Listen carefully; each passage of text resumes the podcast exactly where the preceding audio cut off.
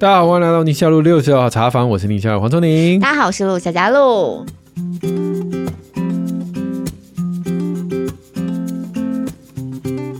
今天我们茶房有一位茶友，对，非常专业的专业的茶友，跟我们一起喝茶，而且我们 Q&A 常常请，现在都越来越懒散，都是。我觉得不是，是因为大家问题有时候真的太难了。像我们今天就是特别把难的都挑出来。对对对对对对，交交给专业的来。我们今天主题有很多跟孩子的。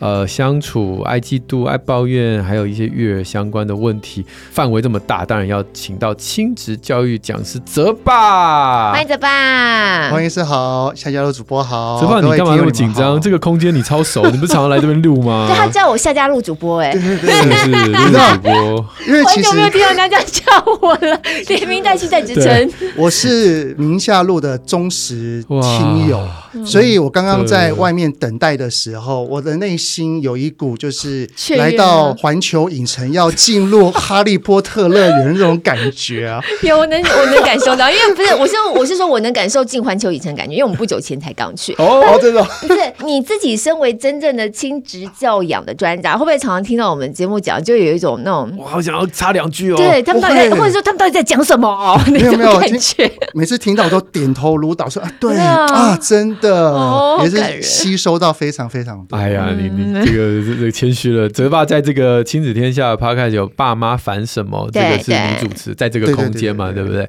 你自己在家还有录一个泽爸的亲子对话，对，我一个人拥有两个 Podcast 啊，了不起，那不是互打吗？哦，原则上我自己的频道在家里简单录的。都是我一个人居多啦，是，嗯，对，然后亲子天下这边呢，就是会有专家有访谈，对，所以目前的性质还算是不大一样。你在家里录对不对？对，在家里。你有曾经找你们家小孩跟你一起录过吗？因为你这个叫亲子对话，哎，哎，哎，我趁这一次的暑假，我要跟我孩子聊一下。你们家我刚刚有聊吗？因为一个要上高中了，然后一个是上小六，一个是小六。一个是高中，男的就是高中生。那你跟他想说，爸爸想要找你们来聊一聊，我们来录趴开这样，你跟他们这样讲。对对对，啊，他们说，哎哎。那个爸爸的频道，你要不要来讲一下？嗯嗯、然后他说讲什么？嗯，然后我就说，哎、欸，我也不知道我要讲什么、欸。嗯、但不过我最近想到了一个题目，然后我问我儿子，他说好。嗯，然后我女儿听到这个题目，升高中的那个，对，升高中的，嗯、主要是他，主要是他。但是我女儿听到了这个题目，她也跃跃欲试。什么题目？他们都这么就是、哦、就是上爸爸的 podcast 要不要付通告费？好题目，好题目，先给我通告费，我才要下。我儿子还真的问我说：“有有钱拿吗？” 好了，打断你了，不好意思。不是，不是什么题目？是什么题目？这个题目就是在小学跟国中都没有手机，你是怎么活下来的？哦，这个题目会活，那你儿子现在有了对不对？因为他现在有，他现在升高中给他了，升高中给他了。哇，他好期待啊，期待好久。嗯嗯。那我再问哦，如果你在节目当中，因为你都讲亲子的互动嘛，我觉得难免会讲到我们家小孩状况，会吧？对不对？他们会我自己录的，对，我在爸妈烦什么照讲啊。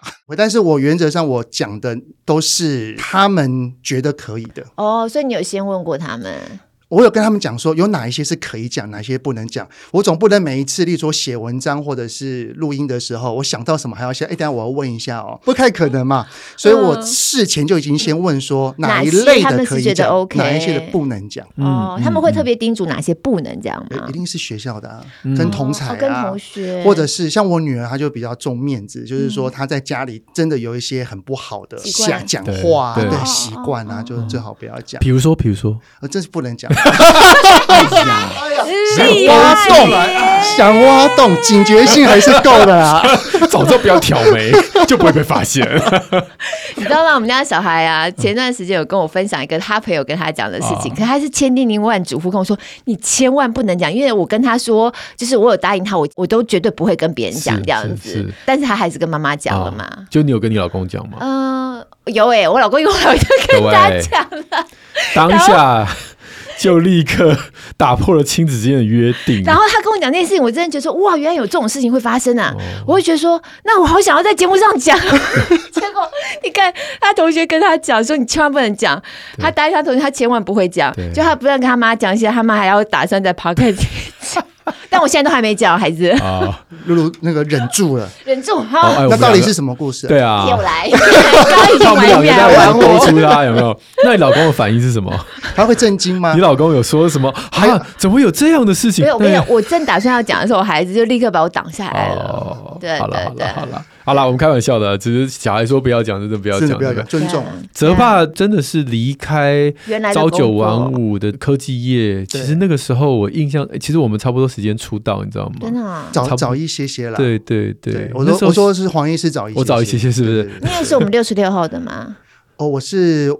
晚两号，我晚两号哦，六十八号，对，差不多啦。那时候小孩才几岁，我记得那时候其实一开始我女儿过敏，有去看黄医师的，真的真的，对对。然后呢，还有就是喷啊，对对对对对对对对对，对啊。我说这么多年来，你看你从小孩那么小到现在已经高中，你有没有觉得这这条路很特别？你跟你身边的人一定都都很不一样啊，走了不一样的路。我常常哈到一些幼儿园演讲，然后我看到他们都觉得哦，还一直黏着我好烦哦。我内心想的就是，你以后会珍惜。对，现在我儿子基本上就自己要干嘛，就讲一声就出去了。高中男生了，对对对啊！所以我觉得这是一段身为爸爸的。或妈妈了，一段心路历程，从一开始很亲密，到后来要接受自己真的要放手的这段路。哦，其实后来发现最难的是自己，就是爸爸妈妈自己放手这个课好难。那这本呃新书《对话中让孩子感受爱》，是随着孩子长大，你现在的内容会往青少年去调整吗？还是说还是全龄的？这一本书比较偏全龄，嗯，因为里面实际的对话还有如何做出表达，嗯，都是否我在演讲的。时候所遇到的，那我演讲的家长，嗯、他们的孩子可能没有对对比较小，对，还有就是当当然也是我在我家里面，我跟我儿子女儿，然后还有我老婆，嗯，怎么去做这个表达的练习，能够去感受到，哎，我讲出这些话，他的反应是很温馨的，嗯，嗯，他是真的有感受到爸爸妈妈对他的这些爱跟关心，嗯，嗯，而不是听到了。然后情绪更大，嗯嗯嗯嗯嗯，书里头就有很多实际上的例子举例给大家看的，蛮多实际对话的，对对对，这样大家看的时候就，就我有看到书稿，嗯，看的时候你会比较容易吸收，就好像对对，确实我们家也是这样对话的那种感觉，嗯，好，那我们今天赶快进入到今天的 Q&A 啦，因为很多的爸爸妈妈真的有很多头痛的问题，对，第一位是心很乱的二宝妈，他这个问题我觉得真的蛮难的，他说讨厌自己孩子怎么办？他说我是二宝妈，最近他突然讨。讨厌他们家四岁大的老二，嗯。啊，主要是孩子一直哭闹，嗯，那小的时候哭，你就觉得说希望大一点会好，结果到四岁变得更糟糕，嗯，哦，不高兴也哭，跟他讲好了，那后来怎么样又哭，讲好几次讲，就变得我已经跟你一直讲，一直讲，一直讲，讲到后来我都觉得我好烦哦，嗯，然后到。最近的妈妈就说，她就跟先生讲说，我觉得我开始讨厌我们家老二嘞，嗯、因为怎么讲都讲不听，就开始冷处理，嗯，好，或者自己心里头也觉得很累，因为不想对孩子冷淡。可是就不知道怎么办，就是现阶段被孩子惹到，已经没有办法给孩子关心跟耐心。嗯、然后妈子也觉得思绪很乱，因为她她觉得我怎么会讨厌自己的孩子呢？嗯、这种感觉。而且不止一个妈妈，因为下面有个妈妈，她写柔，他们家是二宝，然后她是说她对姐姐跟弟弟，她自己的感受就觉得说，为什么我对姐跟弟弟完全态度是不一样的？对姐姐就很凶，嗯、而且凶到一种好像骨子里就讨厌她一样。嗯。但对弟弟就不会这样，嗯、所以他大概也觉得非常困扰。对嗯，有这种碰过，真的就打从心里讨厌自己孩子的家长，你有碰过吗？我有，我有遇过、欸，有遇过就是。呃，心情好的时候，跟自己的孩子都很好。嗯，但是只要孩子一撸啊、一欢啊，甚至是时间一长哈，他常常内心就会想出很多：你怎么那么烦呐？嗯，你可不可以不要在那边一直叫啊？哦，真想离开你了。就是甚至连孩子要讨抱抱，他就说：“我现在不想抱你啦。”嗯嗯，我现在很生气啊，然后就开始对孩子有一些大吼的情绪。其实通常会有这样子情绪的大人，往往都是因为他的耐心用完了啦，嗯，被消磨掉。啊、但这是小孩在卢在烦的时候，我觉得是长期的。对，但我一说，如果小孩不卢不烦，他也觉得我就是，即便你不卢不烦，我还是看到你就觉得我很难喜欢你。有我曾经有碰过，有一些有、欸，因为我有曾经碰过有一个妈妈，她有跟我说，她觉得。他好难爱他的孩子哦，嗯嗯，爱不下去这种感觉。其实我在我的书里面有讲一句话，我不知道是不是有符合到这位妈妈的心境啊。嗯、我说，通常一个人哦，他的内心如果是匮乏的，嗯、他其实也很难给得出去。对，没有错。对，就是他其实如果内在他在从小到大的历程当中很少有被爱的感受，对，那他也不知道怎么用相同的方式去爱人。嗯，你知道我我曾经有位爸爸来问我说，他听完我的讲座之后，他就问我说：“陈爸？你刚刚说要对孩子要有温度，要让他知道我们对他的爱，然后什么叫无条件的包容？但是我除了买东西给他，嗯嗯、我除了带他去吃好吃的，带他们去好玩的地方之外。”我还真的不知道怎么去对他们做。嗯嗯，对，这其实跟一个人从小到大的经历是有一些关联性的。他小时候被这样对待，他就学到这个方式，就只有这个方式。蛮多是这样，但是我因为没有跟这位家长直接对话过，不所以不知道到底是不是这个状况。蛮多时候，一个大人他对孩子会有很多的负面观点，是因为他的内在的耐心磨光了。嗯，而这个磨光可能都是来自于他长期在育儿的路上都是感到很委屈、很很孤单、嗯、很挫败。嗯，然后没有人可以承接住他，甚至他自己都没有办法承接住自己。嗯，于是他等于是累积了非常非常多，然后孩子一有事情就对孩子做一些爆炸的动作。嗯，其实。如果是有家长来这样问我的话，我都会说，你还好吗？我都会先关心这位妈妈的心情。嗯、我希望她可以先把自己给照顾好。对、嗯、对，就是就像黄医师常常在宁夏路所说的资源系统。对啊，资源系统。对，看看你身旁有没有你的伴侣，可不可以来协助？对，或者是爸爸妈妈，或者任何可信任的大人，让自己可以去放空，让自己可以去做自己喜欢做的事情。先把自己的内在给照顾好。才会把那些对于孩子的耐性的空间给放大，嗯，然后面对孩子才会有更大的容忍度，嗯嗯。嗯。呀，我、yeah, 我觉得泽爸刚刚讲的真的还蛮中肯的，而且就像圣经那句话，就是我们爱，因为神先爱我们，我们所以就像刚刚泽爸说，你如果没有体会过自己是如何被包容、被接纳，那其实孩子有很多讨人厌的面相，这是很真实际的，是啊。他可能展露出来的那一些特质，搞不好是你这一辈子最讨厌的一个特质。你身边的任何朋友，只要出现这个特质，你就跟他绝交的。但偏偏他是你的孩子，他出现在你的孩子身上，对，真的。嗯，但是我们自己没有这些特质吗？那谁曾经对我们这些不完美的特质有展现出包容跟接纳？有的时候，他就是展现了你自己本身，你最讨厌你自己的那个特质，你就在孩子身上看到了。对对对。嗯所以这个东西就变得非常的不是一招可以搞定的，它是一个，甚至是一个需要被疗愈、被长期被支持、被疗愈、被整个生命的转换，才有机会重新去找到爱的力量。嗯，那这个可能没有办法一时两刻用两三句话就可以解释。那、啊、我还是觉得泽爸刚刚给我们最后一个建议，就是先把自己顾好，有很多方法，找支持系统，先把时间的。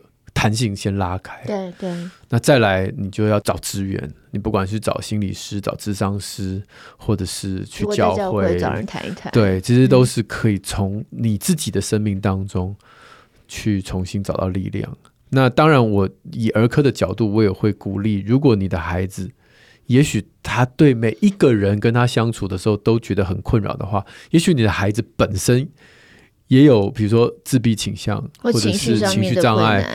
然后没有就医，所以你不晓得该怎么样去理解孩子的内心世界。像自闭倾向的孩子，他有很多坚持，是你没有办法理解的。嗯，那如果有一个啊儿心医师或者心理治疗师跟你说，哦，你的孩子脑袋是这样子想事情，所以你只要对他的这个思考逻辑理解之后，你不要去踩那个痛脚。对，其实哎，你们可以比较少冲突。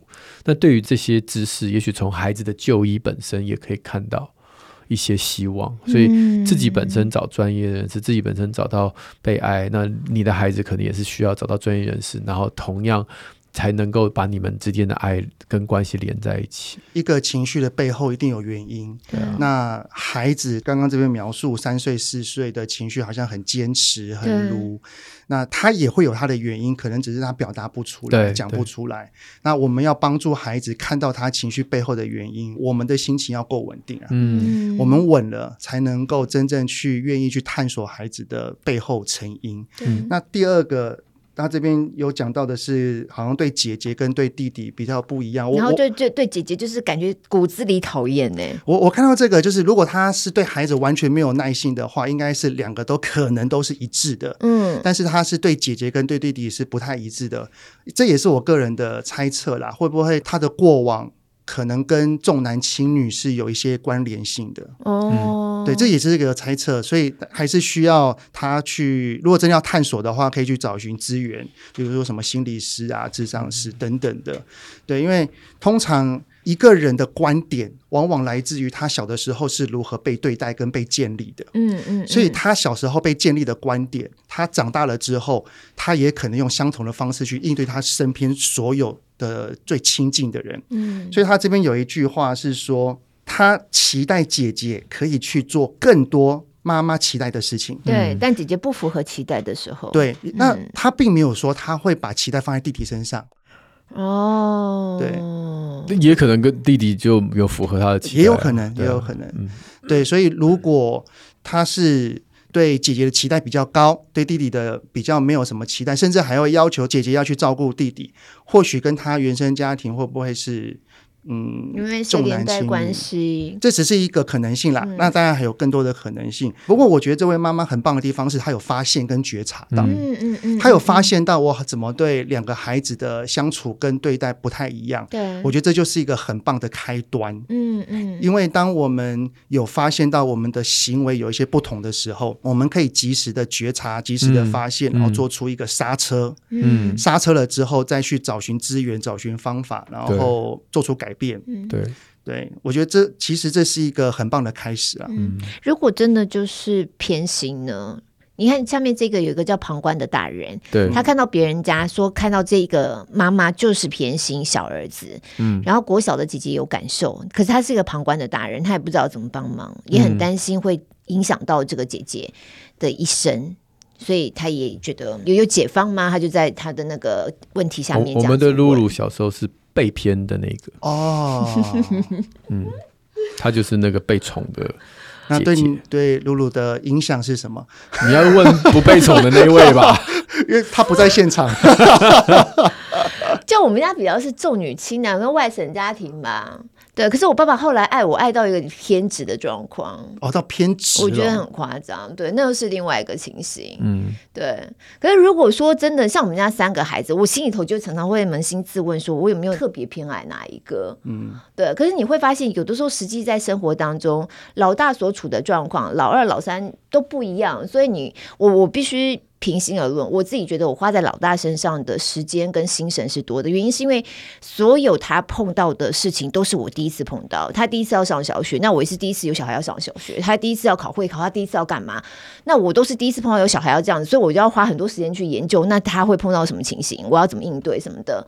那等到老二、老三你就有经验，你就不用花这么多心神在这上面。所以我觉得那好像不叫做所谓的偏心。嗯，那我们家小孩也会常常跟我抱怨呢，你都对梅梅比较好这样子，因为我们家那个妹妹。跟两个姐姐年纪就差比较大嘛，所以你相对来说，你会觉得在年纪比较小孩子照顾方式跟大的孩子这样也不一样。嗯，对。可是你有时候就会觉得那是我一个自我说服嘛。我记得我们有一次好像在讲到这个题目，对，对不对？关于偏心的。我那时候有讲说，有一次我在演讲的时候带了一本书，里面第一句话。他就是说，如果你觉得你偏心的话，请你告诉你自己，你不孤单，因为世界上跟你一样的爸妈非常多。嗯，好，我们知道这一点，你不用自我苛责，也不用罪恶感。对，那下一步我们来解决问题。对，嗯、就是说、嗯、那一位你比较不知不觉会比较不去特别关注的那一位，就是你一定可以找到一个很跟他对得上频的、很爱他的长辈，不管是爷爷奶奶、阿公阿妈、爸爸妈妈都可以。不一定是你，嗯嗯嗯，对，嗯，所以你先有这个概念说，说这位另外这个爱他的照顾者，这或者是重要他人，其实可以补足我一个不小心，有的时候会忽略他的状态。那我可以建立他们之间的关系啊，什么的，这是其中一个方法。嗯，那当然你也可以。自己去做调整嘛，那自己调整就是常常会有盲点做完之后回家，哎呀，我今天好像又只有跟弟弟讲话，都没有跟姐。对，有时候会忘记嘛。对对，忘记就祷告啊，然后洗个牌，明天再重新开始就好了。对对，嗯、你看我刚刚讲老大跟老三有没有？那中间的老二呢？对不对？对啊、我们老二又是比较高明的小孩，所以我就会在他情绪特别脆弱的时候，特别敏感、特别多愁善感的那个时期，就会特别的关注他，嗯、然后特别的，他一哭你就要。报上去了，在你看到的时候，嗯，不过我觉得第一步啦，第一步就是控制自己的嘴巴，啊、或或许我觉得这是我们不要互相比较，不管你偏爱谁，你就是不要不小心透露出说你怎么不像，或者是那谁都可以，你就是大概就是我们可以练习的第一步，对，因为你只要不造成伤害，其实你爱谁不重要，是你不要多伤害一个人比较重要。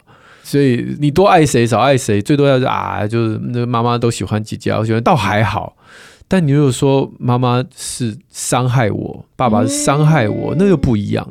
所以对我来讲，我们就把嘴巴闭起来。我最近在读圣经，有一句话就是“闭口不言都比讲错话聪明”，真的，对不对？就闭嘴，你闭嘴都不要讲话，都比你讲错话还要更聪明嘛。那你就不要讲话就好，就是这一方面的话题都不提。嗯嗯。嗯，互相比较的话，嗯嗯，那对家长来说是一个修炼呢，需要很很克制，然后很练习自己，把自己嘴巴贴起来，对自己要贴起来。任何比较言语都要练习去把自己的嘴巴给封起来。对，例如说看到美眉写功课很认真，然后另外一个手足，然后那边不写功课，哎，你看美眉多好，嗯，哪像你，嗯，对，这一种就是一个不小心真的就会溜溜出来。哎，我们这次去日本啊，在药妆店有买到一个东西，因为现在不是。是很多口呼吸，大家想要矫正嘛？他就药妆店有一个胶布，就是贴着你的嘴巴。对，人家姐姐就有买，因为他他有发现晚上睡觉都会嘴巴张开，她就买，然后把自己嘴巴推起来。然后他早上说：“妈有效，妈有效。”这样，我们下次可以买这把自己提起来。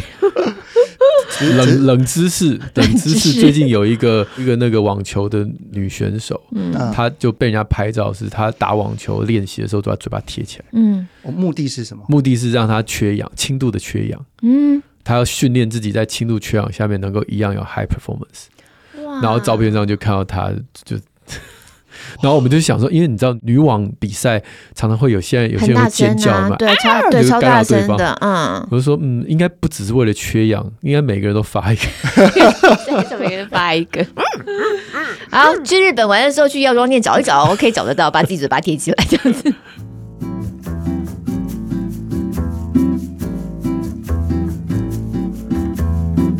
好，下一个 C W。好，这个是在讲说幼儿同台间的嫉妒。他说他们家女儿呢，今年五岁。好，孩子真的不能偷生，很多东西跟自己很像。明明喜欢跟朋友 A 玩，看到朋友 A 跟朋友 B 牵手，哎，他就不想要理朋友 A 了。开心。所以是天蝎座吗？哎哎诶。好，他感觉是基因的遗传哦，因为觉得跟自己很像。然后妈妈自己觉得，哎，是妈妈还是爸爸不确定，但就觉得很痛苦，因为不晓得怎么样帮助自己的孩子。嗯。哦，我自己都已经四十岁，都还在这个 struggle 的过程当中，没有想到在五岁孩子身上看到自己的影子，嗯、很希望能够帮助他。呃，占有欲很强，看或许是这个家长本身曾经在他明白自己有这样的问题，然后在呃人生历程当中也因为这样的问题曾经很辛苦过，嗯、所以不想要孩子这么辛苦。这样，我我曾经遇过一位家长。孩子一回到家就跟妈妈抱怨说都没有人要跟我玩，嗯，然后这位妈妈就很着急，就很担心，然后就急着隔天立刻去找老师，嗯，说，哎、欸，我我我女儿说没有人要跟她玩那、嗯、怎么办？你老师你可以帮帮她这样子。嗯、后来我就问这位妈妈说，你怎么那么着急？嗯，你怎么这么紧张，要急于去跟老师去做这个沟通？后来这位妈妈说，她自己小学的时候就发生一样的事情，她那个时候就很被孤。力，对。他不希望自己的孩子也遇到相同的状况，是对，所以像这一个的话，我都会讲一个东西叫做界限，嗯，也就是阿德勒的课题分离啦，嗯，那哪一些事情是属于你的事，哪一些是属于爸爸妈妈要协助的事情，嗯、要介入的事情，嗯，像交友这个状况。如果并没有造成一些什么身心太大的影响或者是危害的话，原则上都是让孩子自己去人际当中去找他的定位。嗯，对。那特别是学龄前的孩子，都还是以自我为中心居多啦。嗯，所以当别人不理他，他就很生气，然后他甚至会骂别人，甚至责怪自己，这些都是很有可能发生的事情。对，对，所以通常家长遇到这个状况，都是要先稳住自己啦。对，为什么我自己这么在意？对，找寻自己情绪起伏这么大的背后原因。对，然后适时的去引导就好了。嗯，像是问孩子说：“那你觉得是什么原因他不跟你玩了呢？嗯，那你觉得你可以怎么做才会让他跟你玩呢？嗯，哦，这样很难过哈，我知道，要不要妈妈抱抱一个？那。”除了他之外，还有别人可以陪你一起玩吗？如果你真的很想要找他跟你玩的话，那你觉得怎么跟他说会比较好呢？嗯、他是不让朋友跟别人玩。我的朋友如果跟别人玩，我就他跑走了。嗯，哦、他跑走了。对，他自己就放弃了。哦，嗯嗯嗯，对啊，真的，而且小小孩，我觉得泽爸讲的真的又让我想起一个以前在公园发生，小孩小的很小的时候，嗯，然后他就去公园玩嘛。那他一个人，我就带着他，然后有一群小朋友已经在那边玩，然后一个大姐姐显然是大姐头，指使那些小朋友做东做西的。那我儿子那种年纪小，摇摇晃摇晃就去，就也也不在意，就跑进去不知道捡树枝干嘛。嗯嗯。然后那个大姐头就不开心。嗯，这个人是谁？对，有认识他吗？嗯。然后我就在旁边不讲话，我就看着那大姐姐，意思就是说他是跟我的。然后他看起来打不过我，我觉得他本来所以他有注意到你的眼神，对对，嗯、因为他说那个他本来要跟所有小朋友说，我们不要跟他玩这样子，嗯，然后我心里想说没差，嗯，然后那个大姐姐看到我在后面挺我儿子，然后他就说，我们过去那边不要理他，这样。不要理他，嗯，对。那其实怎么讲，就是是很不开心的对话。对如果今天我们用这样的一个对话放在青少年或者是成年人，就是觉得这干嘛呢？对不对？嗯。可是我儿子根本不记得啊，他他有没有觉得难过啊？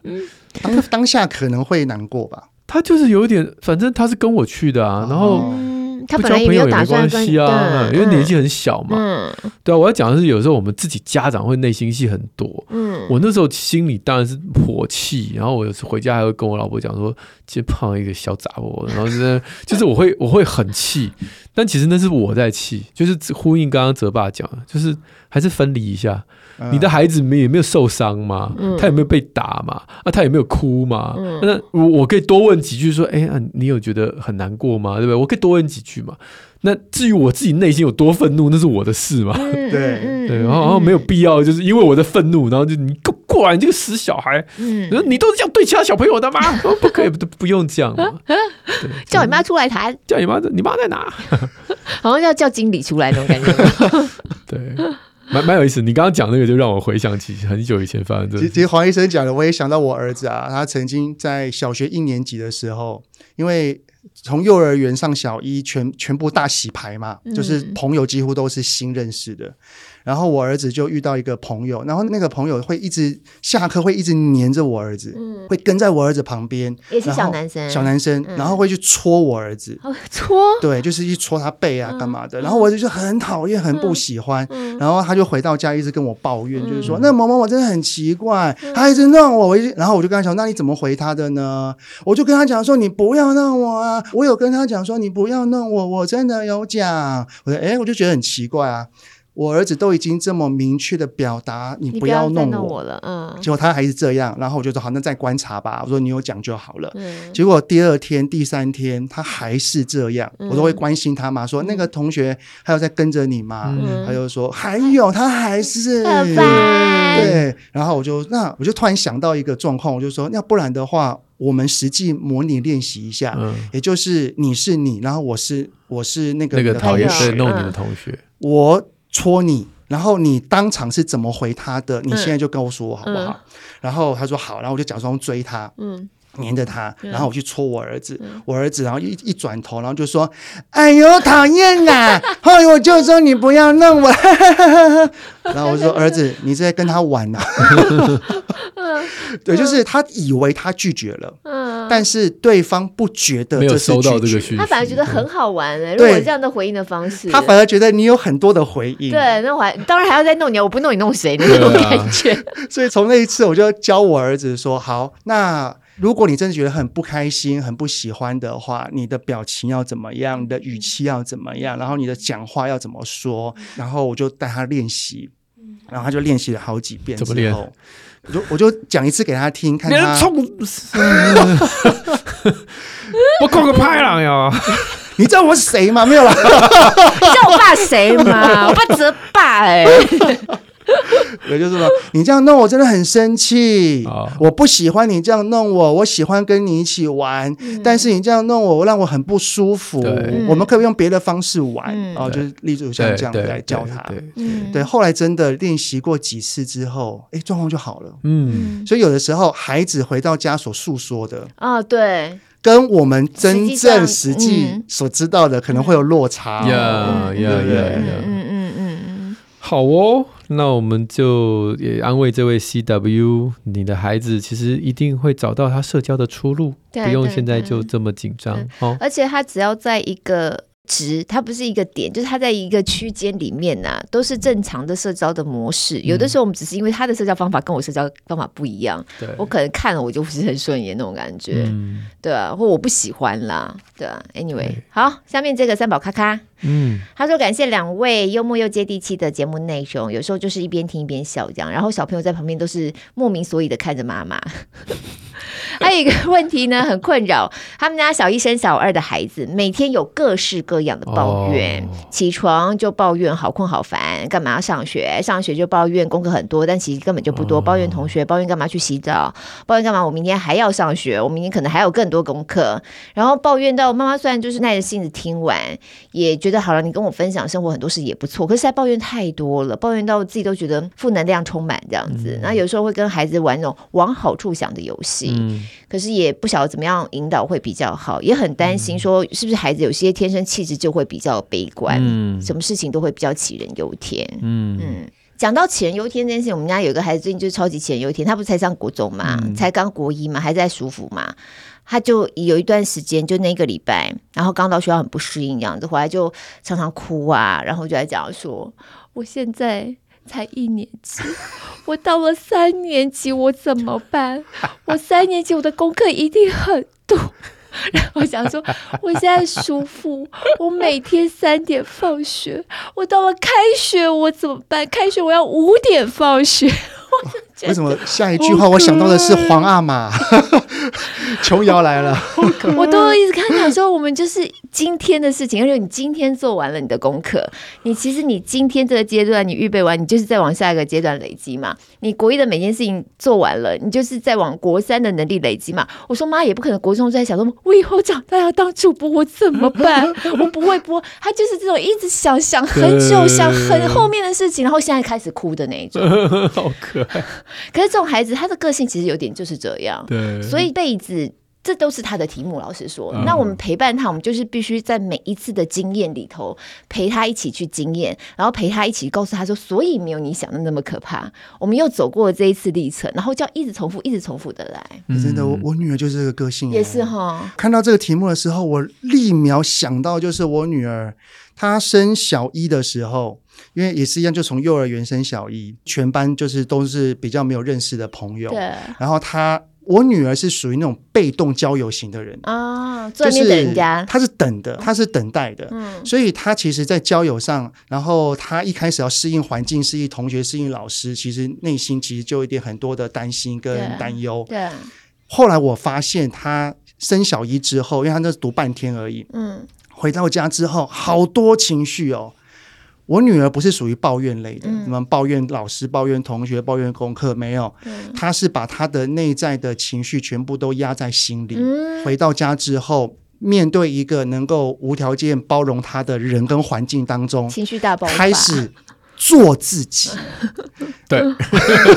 我我女儿是那个在老师面前永远是非常棒的一个那个样子，嗯，她很在乎别人怎么看她的观点，然后她就会，例如说老师叫她做一件事情，她可能没有那么愿意，她可能正在看书，结果她不想要去违背老师，她觉得她想要。迎合，就是满足老师心中他是一个很棒孩子的那个样子，嗯、他就会想要去哦好去答应老师。是，就他其实内心是有一点说，为什么不找别人，一定要找我？哦、这一段话是他。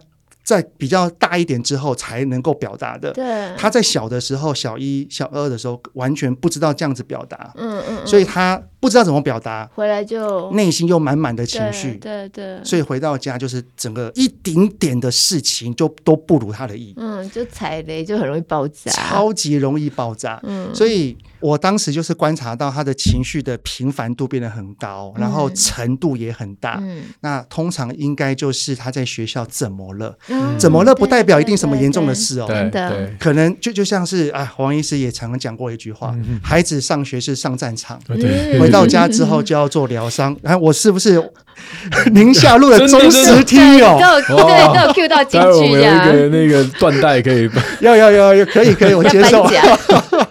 对，所以他回到家就是要疗伤啊。嗯，我就是安慰他说：“你怎么了？你在学校今天开心吗？然后有什么不开心的事可以跟爸爸说吗？”后来我女儿就是慢慢的遇到事情就爆炸。后来经过这些梳理之后，他开始会去阐述他在学校发生了什么事情。嗯，那可能像这位家长所留言的，什么东西都抱怨。其实真的，我我觉得我们可以去问他说。这件事情需不需要我的协助？嗯，还是你只是要让我听你说就好了？嗯嗯嗯，对。如果他真的只是要听他说，那就同理他、理解他、抱抱他、安慰他。嗯嗯，不用什么变成孩子的事都是我的事啊，这样好累哦。对对。那如果说他只是要有个说的对象，他也不是期待你要帮他做什么的话，你就戴着耳机听他讲嘛。哎，这样子好像，你戴一只耳朵就好了，然后跟他说：“妈妈还有一只耳朵在听。”但实际上你是在听你耳机里面。他听这么挂耳机，没有，等一下有人要打电话给我，随时可以听得到，这样吗？这是你的招数是吗？就听宁夏路有没有转移一下注意力，不要被他抱怨给那个负面能量给洗脑这样子。哎、欸，其实我觉得抱怨真的是人的本性哎，就是我会对一个人抱怨，就表示我信任他。是啊，你会跟他，你才会跟他讲。对对。可是你看哦，我们回到家，大部分都是在讲不开心的事。当然也是，就跟泽爸讲，因为家人是最亲密的人嘛。对对。然后就在对对，然后我我就说，我有一次去教会。这个分享，我就说，我们每一次祷告说，哎，有什么要带祷？哦，我这个什么家庭啊，婚姻啊，我最近有有一个投资啊，我的工作，我就。我想说，我们都花好多时间在祷告，我们担心的哦，那那个希望改变的抱怨。可是我们花好少时间说，我很感恩啊，我的孩子现在都很健康，嗯、我很感恩他们。哎，今年这个呃又长大了一岁，然后我很感恩，我其实什么，就算他们都没有长大，我回到家看他们就很开心。嗯、就好像我们花好少时间在讲这些感恩的事情，然后立刻就进入到。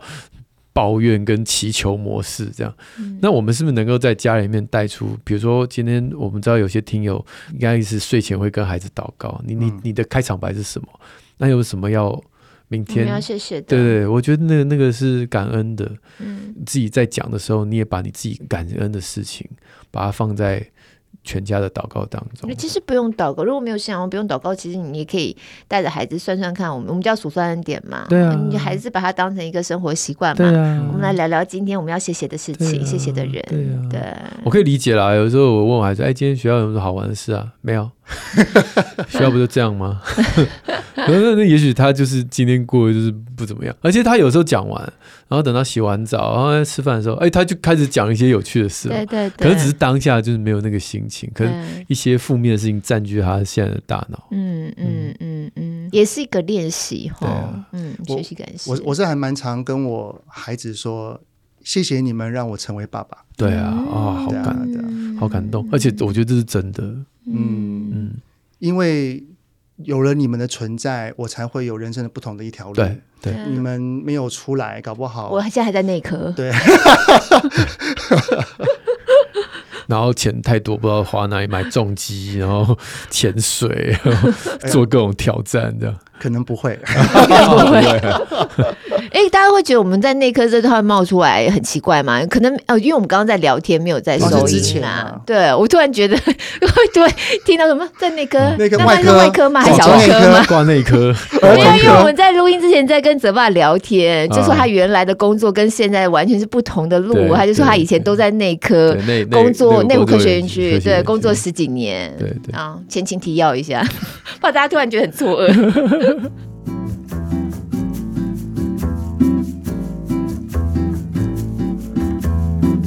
好的，下一个教养路上满满自我怀疑。那这位妈妈叫做紧抓着理智线的妈妈，她说她发现六岁这个女儿六岁以后情绪起伏比较大，生气很不容易安抚，态度会轻蔑或者是指使的口气跟我说话。一个过来妈妈。对对对，嗯，这一题我其实有一个表格，就是在我的书，哎，我忘记是在书我还是在我的演讲里面会用。泽爸，你有看过那个表吗？就是当你孩子跟你说话的时候，你可以借由你的情绪来猜他这一次讲这句话的动机。孩子的动机哦，对对哦，例如说，比如说你感觉到生气，我愤怒，我自己感觉到生气，你感觉到生，就是你讲这种话让我感到很生气。嗯，那你可以先把自己冷静下来，然后换句话说，换位思考，你的孩子就是想要争取某个权利，他正在。想要抢发话权，或者想要抢这件事情他的主导权，所以他就会讲出一些话，让你感觉到生气，感觉到愤怒。嗯，好，那你了解他讲这句话背后的动机之后，你就可以开始来想，那我这个权利可不可以释出？嗯，哦，你你长大了这件事以后让你负责，还是说门都没有？就像泽爸，嗯，对不起哦，手机这个事情权利目前还在我的手上，嗯，好，那我还没有要试出这个权利，但是他就会一直不断踩你痛脚，一直不断踩你痛，因为他一直一直要拿手机这样，那你就知道，OK，反正你的动机就是想要有手机的权利，那我不用跟你这个，就是我是成年人了嘛，嗯，对，那我可以不用那么的。入戏不用那么的走心，嗯、因为我知道你讲这句话背后目的是什么。因为你太了解我，你知道讲什么东西我会让我生气。嗯，好，那这个是生气。如果你今天你的孩子在你旁边的行为让你觉得很烦，嗯，好，那你很烦很烦烦烦烦，关注，对，他其实是要要讨关注，要讨你的注意力。好，那一样啊，你了解了之后，你就可以想，那我现在手边的事可不可以放下来，嗯，去关注他，或者是不行。如果我现在正在做做重要的事情，那至少我可以跟他说，我知道你现在想要找我玩，或者你想要找我聊天。我几点几分或者什么时候，我一定会回过头去。那你记得你要跟我聊的事情，那我现在这件事情不能啊放开。嗯，好，那这样的话，也许就可以把目前正在纠结在那个情境当中的对话先暂停。嗯，那刚刚讲生气跟烦，那如果有些孩子讲话让你很难过、很伤心，嗯，就是感觉好像被捅一刀那种感觉，嗯、那那就表示对他就是要捅你一刀，很刺心。对，而且这是比较大的孩子比较会吗？他就是要报复你，你，你一定你一定讲了什么话或做什么事，嗯、然后非常的难过。嗯，那他大概了解讲什么话可以再可以、嗯、可以捅你回去。嗯，对。那如果你知道，那你就去面对他；如果你不知道，你也可以去问。妈妈是不是讲了，或爸爸是不是做了什么事情，最近让你觉得非常非常的难受？嗯，好，小孩心机这么深啊？其实青少年本能啦，对啊，就是蛮多都是，对啊，或者是学习来的，对啊，对对，像这个学习来这个，我刚刚看他那个六岁女儿跟这个妈妈讲话的方式，我就觉得好像有的时候，你的感受是什么？我的感受，如果你是妈妈，我觉得我还是很难免的去做啦。就是你叫我做，我还是会做。可是我还是会很认真的跟他讲说，你这样讲的话，其实对，不是你你的感受是什么？你对他讲这些话，你给我过来什么？这些感感受是什么？在跟谁讲话啊？你以为我是谁啊？所以 这样指指点点。孩孩子讲了这句话，露露，你的感受是生气、难过还是委屈？我想一下。你刚才的语气已经透露出，我们都知道答案。生气哦，对啊，有一点生气，很气嘛，你很气，小孩怎么可以对大人？对啊，为什么可以这样？对，对不对？那请问没礼貌这件事情，其实它是跟权力架构有关的，对。老板跟员工可以说：“哎，你过来。”不，我觉得对我来说不是礼貌这件事情跟权力架构没有关系。礼貌就是你的一个 personality，就是对不管什么样的人你都要有礼貌，你对上对下你都要有礼貌，不一样。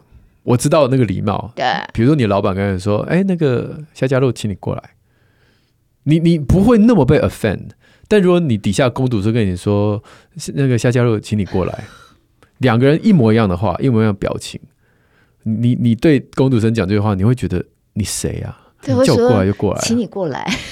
他有讲请啊，但我会跟他说，请你过来，对不对？对不对？对啊，所以礼貌当然是共通的标准，啊、但是即便有礼貌的字句里面，还是会有一些地位的。所以当你的孩子用这种方式，就是说你给我弄这个弄这个，其实他你生气，就是因为你不觉得他有这个权利这样做吗？那为什么你的孩子要用这件事情来，你才会听到？对啊。哦不，我觉得有的时候真的是模仿来的，他没有办法去分辨你们刚才讲的那么低调的细节。像今天早上开车的时候，我们家小孩最小的那个，他在开车，他都习惯听有声书、听故事嘛，他就用一个很不客气的口气跟我说：“嗯，你为什么每次都不让我听？可是我们才刚坐进车子里，你知道吗？对，才刚有讯号进来，这样。”我就说，其实你可以好好的问妈妈说：“妈妈，我可以听故事吗？”这样就好了，这样子。嗯，所以我就觉得他那个口气跟他讲话的模式，他好像你怎么每次都，还是说你怎么都不会给我听故事这样子？那他想掌握什么权利？他就想要听故事，他想要掌握，他上车他就要决定哪一个故事嘛。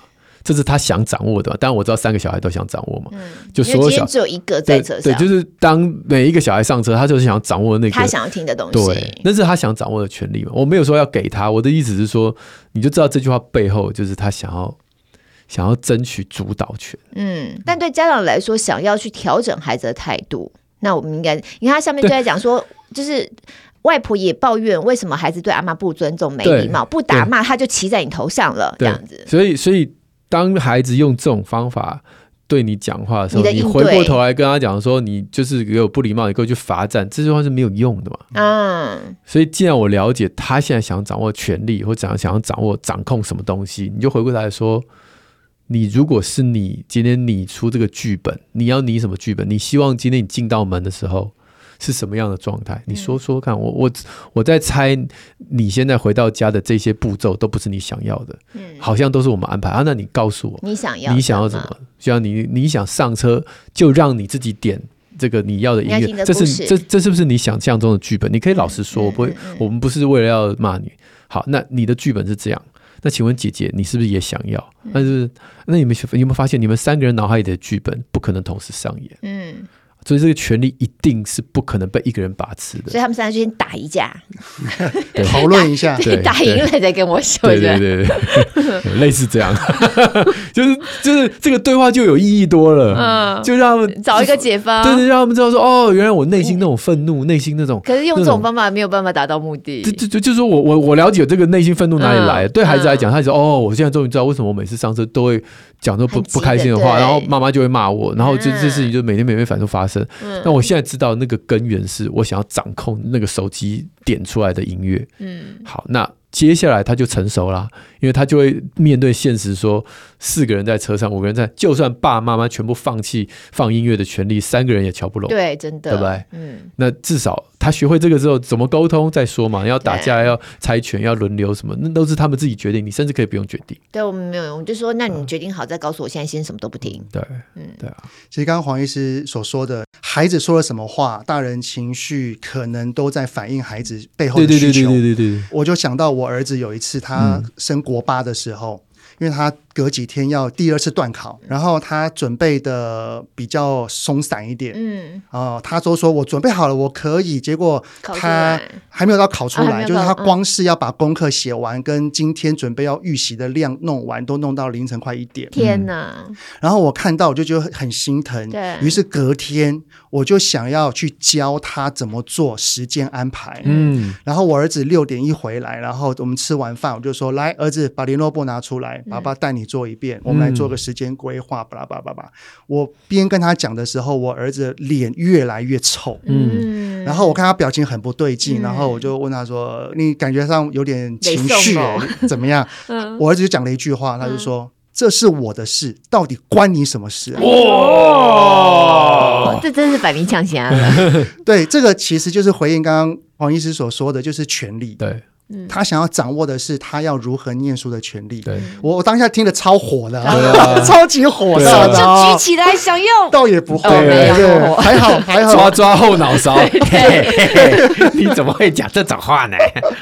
我还好，我就是有练习过哈，真的有差，我自己觉得啦。我当下听的是倒吸一口气，深呼吸啦，然后就深呼吸。我在大概有两分钟，就是看着他不说话，嗯，就这样子，就看他不说话，然后我就缓缓最后讲了一句话说。我听得出来你很不高兴，对，那我们等一下再说。对，你看着他那两分钟，他是什么样眼神看着你啊？你们他也意识到他讲这句话有点冲，哦，但他不觉得他讲的是不对的。嗯嗯嗯，对，小孩子他那是在国八、国七、国八而已，他不觉得他讲的话是不对的。他觉得我是在捍卫我的东西，对，只是他觉得他有点冲，他是意识到的。对，他就不敢看我这样瞄我干嘛的，我就看着他，我从一开始瞪他，嗯，然后 到慢慢的眼神有点放缓，因为我在调节自己嘛。对。然后我就离开了。嗯，后来我就去想，刚刚黄医师讲的那一个东西，就像是他所讲的是他想要表达什么需求。对。后来是啊，他想要掌握他写功课的这件事情，是他可以自己做主。对。然后我回来之后，一句话就让我儿子整个的那种防卫心全部没了。谢谢。嗯。我就问他讲说：“儿子啊，你是不是觉得爸爸这样子带你一步一步做？”有点管太多了，嗯，你希望爸爸可以相信你可以在功课这件事情能够做好，是不是？对。然后我就说对，对。他就说，我其实也知道我昨天弄太晚了，所以有一些功课我在学校就先写了，你什么都没问，你就直接这样子。我说哦。爸爸没有先问你，这是爸爸的不对。嗯嗯，然后我们两个就达到一个很棒的一个沟通。对。但你对于他讲话对你这么呛的这个本身，你有跟他谈？有。嗯。批评、建议、指教、分析，全部都是和解之后的事情。嗯嗯。就是我们我们先做出情感的连结之后，让孩子知道我是跟你站在同一阵线，我懂你的。嗯。我后面才跟我儿子讲说，只是你刚刚讲的那句话，其实我我懂你的意思，只是有点冲，然后爸爸听的是有点受伤的。爸爸的目的是什么？就是我的良善动机嘛。对，我为什么要这样子对你做？因为我爸爸很心疼你，你这样太晚睡觉了，你还在发育，你还在长高等等的。然后你早上又要很起来，爸爸会担心你隔天没有精神。爸爸为什么会这么做？那我能明白。那你觉得爸爸下一次如果有这层担心的话，要怎么跟你说会比较？好，嗯嗯嗯，因为他他已经国中了啦，因为我们又经过长期的练习，对，这样子的引导，他就很明确的告诉我说，爸，如果。那我觉得你有点介入我的东西太多了，那我就这样回你好不好？嗯嗯、然后我就说哦，OK，好，那我就知道了。对，如果你以后告诉我这一句话，那我就知道了，爸爸就不会再去，我顶多提醒，我不会像刚刚那样子把你抓过来这样子了。对，嗯嗯嗯，那那就是一个很成功的一次沟通，哎，对，我觉得这是练习的，在练习，这是练习。我从我儿子大概四五年级左右的时候开始练习这种对话。嗯嗯嗯，对，其实我我在我的书上面也有讲说，我在我儿子三岁前，我是一个吼爸，对。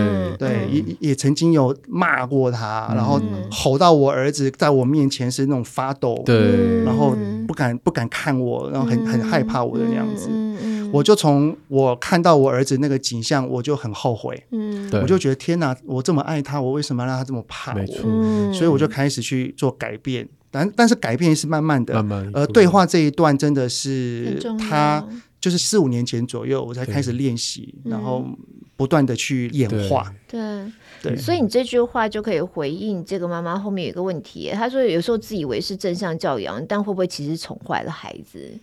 对不对？你其实你是一直好好的跟他说，还是要教他的？对对，你是有在教的，你是有在好好跟他说，但是不代表我一定要用打骂的方式来。没错，没错，没错，对对。大家再还是复习一下，就是教养的最基本的四种形态。很多人就是觉得说，好像爱的教育就是放任，不是哦，放任是一种，嗯、忽视是一种，然后虎爸虎妈是一种，然后支持型是一种。所以像刚刚讲这种 authoritative 支持型，我们不是说就是呃，就是从小孩不管教。百分之三十的事情爸爸妈妈决定，百分之七十的事情孩子决定。中间的那些沟通跟讨论，其实都是很所谓的正向，不是指 everything is 就是好好好，这不叫正向。嗯嗯嗯，正向是你的心态的，你的心态永远的是 positive thinking。你的你的成长型思维，你的正向的正念的思维，我觉得很多这样的一个，就像刚刚泽爸讲的练习，对不对？嗯从以前是我先吃水果再吃饭，关你什么事？哎，这是幼儿园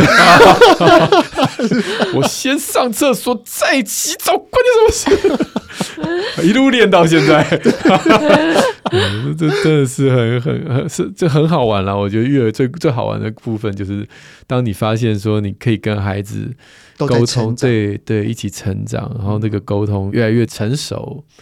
然后他会用同样的方式去对待他自己的社交生活，没错，有你就不用担心他在学校闯太多祸，嗯，因为青少年嘛，很容易。冲动什么的，可是你可以感受到他在家里的练习是可以应用在他自己生活上的。嗯嗯，泽爸真的是暖男啊，暖男。好的，我们今天当然时间不太够，所以有一些题目还是没有办法一次讲完。泽爸下次再来吧。嗯，那我觉得下面这题好适合，要怎么样让青春期的孩子知道我们的关系？因为我儿子就是正好青春期，我我女儿也是青春期前期的，是那。其实要孩子到了青春期这一刻，我们才要让他知道我们的关心，其实会有点小小晚了。嗯，唯有关系好，才能影响孩子。对对，我们对他的所说的话，他才会真正吸收进去。所以要跟青春期的孩子建立一个良善的沟通跟对话的前提是我们的关系很好。对，那这个是要长期培养，这个一定是长期的。对，那如果真的到了青春期这一刻，我们才发现怎么我讲什么，例如说。哎、欸，你一直滑手机，爸爸很担心你。哎，他说你已经给我了，为什么你要管我？然后都是这些、啊、这些这些冲突的话，都互抢的。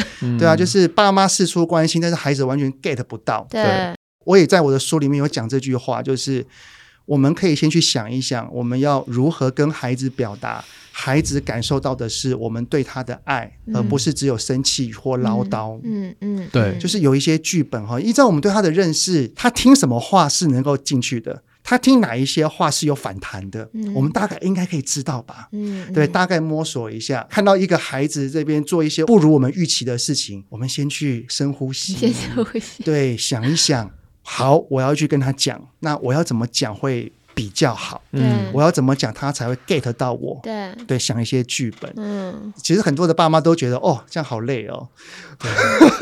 哇，爸妈还要想东想西的，还要去忍，还要去怎样的？但我觉得这是必要的啦。对，我觉得累，老实说也累，可是后面的成果是值得的。真的，真的。对，所以这边再次推荐泽爸的最新的这一本《对话中让孩子感受到爱》，对不对？哈，所以刚才这种对话当中，怎么样去养成你们一个好的互动，你们好的关系？